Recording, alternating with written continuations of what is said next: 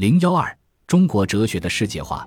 现时代的中国哲学已经成为世界哲学论坛的组成部分，应当在世界哲学论坛上有自己的声音，回应全球性的哲学问题。随着信息时代的到来，国际社会的交往越来越频繁，联络越来越快捷，地球似乎变小了，被人们形象地称为“地球村”。在这种情况下，哲学思考不可能再限制在本民族。本国家的范围，世界化成为必然的大趋势。一些令人普遍感到困惑的全球性哲学问题，吸引了全人类的目光，成为各国哲学家研究的共同课题。例如，在高速发展的情况下，如何处理人与自然的关系；在国际交往越来越密切的情况下，如何建立世界伦理；在科技理性与价值理性失衡的情况下。如何重建价值世界或意义世界？在生活节奏越来越快的情况下，如何排解人们在精神上的焦虑？在市场经济条件下，如何处理个体与群体的关系及个体之间的关系？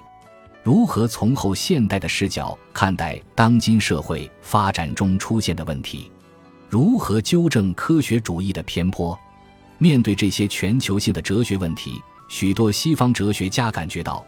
西方原有的哲学思想资源已经不够用了，开始把目光投向中国哲学，重视对中国哲学思想资源的开发和利用，希望在双方的对话中激发新的哲学智慧。海德格尔很看重老子的思想，在同日本哲学家的在通往语言的路上的讲话记录中，他对东方的非概念性语言和思维表示钦佩。他重心思考本源性问题。很可能受到老子无的思想的启发。环保主义者在纠正西方人征服自然的错误观念时，常常引证中国哲学“天人合一”的理论。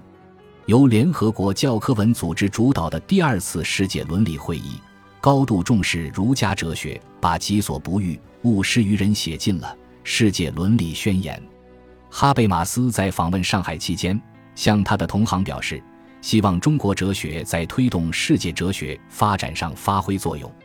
由于全球性哲学问题的出现，中国哲学在世界范围内获得广阔的发展空间。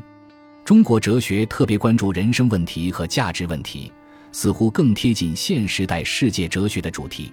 中国哲学历来重视道德价值问题，可能对价值世界或意义世界的重构有帮助。我们应当抓住这一历史机遇。推动中国哲学的发展，对人类文明做出更大的贡献。